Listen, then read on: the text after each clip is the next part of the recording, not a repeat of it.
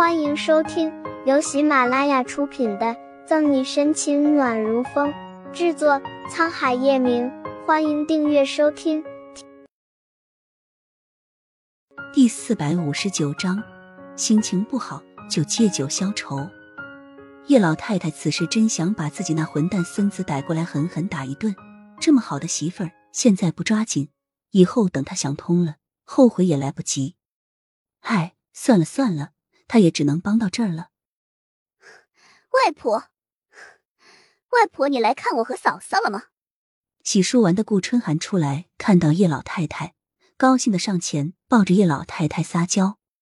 叶老太太看了眼顾春寒，拍了一下顾春寒凌乱的脑袋：“臭丫头，来这里给你嫂嫂添麻烦，刚起床吧？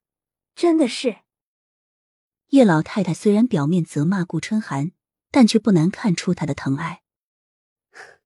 外婆，我已经比以前好了。换做以前，我现在还在做梦呢。顾春寒一副很骄傲的样子，冲着叶老太太说道：“那就好，在这里可不要给你嫂嫂添麻烦，知道不？要照顾好你嫂嫂。”叶老太太拍着顾春寒提醒。刚刚还有些沉闷的气氛，顿时因为顾春寒的出现变得好了不少。放心吧，外婆，我一定照顾好嫂嫂。看着顾春寒和叶老太太相处十分温暖的画面，沈西不禁自责：“奶奶，我应该让春寒在家里陪着你的。你看，我们俩都出来了，你在家连陪你说话的人都没有了。”叶老太太闻言笑了笑，说道：“没事，我这个老太婆巴不得这个小丫头跟你出来看看外面的世界。”他这脾气你又不是不知道，整天和我这个老太婆待在一起，哪里会受得了？还是外婆最了解我。不过外婆你放心，我会经常回去看你的。顾春寒在叶老太太怀里拱了拱，像个撒娇的小猫咪一样。好了好了，我得走了。你们两个倒是热闹了，我要回去看看你那混蛋表哥了。叶老太太站起身子，沈西见状跟了上去。奶奶，我送你。没事，有司机送我来的，在外面等着呢。春寒，记得照顾好你嫂嫂。叶老太太走之前也不忘叮嘱顾春寒一番。好嘞，奶奶，你也要照顾好自己。顾春寒连连点头，目光带着不舍。宋叶老太太离开后，沈西看了眼时间，快八点了，得去上班了。边换衣服，沈西看了眼顾春寒：“春寒，我要去警局里了，你是要跟我一起去呢，还是在家？”顾春寒听了，摇了摇头：“我今天就不去了。你看，我都还没收拾好，等弄好都不知道啥时候了。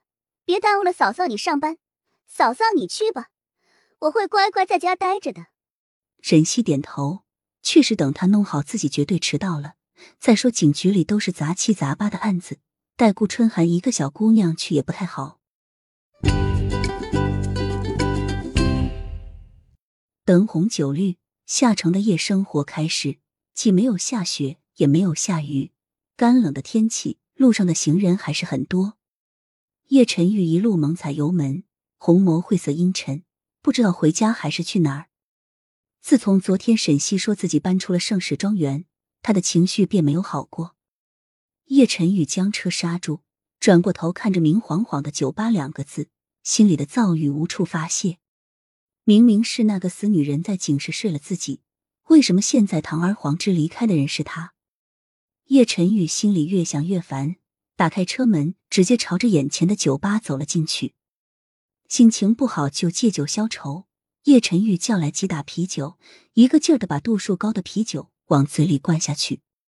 醉了就好，醉了就不会心里为么乱了，就不会想到那个讨厌的一直出现在他脑海里的女人了。你他妈敢抢我的女人！我是谁你知道吗？这条路上没几个不认识老子我的。今天不把这五杯酒给我一口气喝下去，小爷我打的你跪地求饶！看你以后还敢不敢碰小爷我看上的女人！一个混混带着酒味的在酒吧里大喊着，已经引来了不少人的注目。你放过我们吧，婷婷和我从小青梅竹马，我们相互喜欢，你为什么一直说是我抢你的？一个男子语气害怕却又带着不服的口气传来。本集结束了，不要走开，精彩马上回来。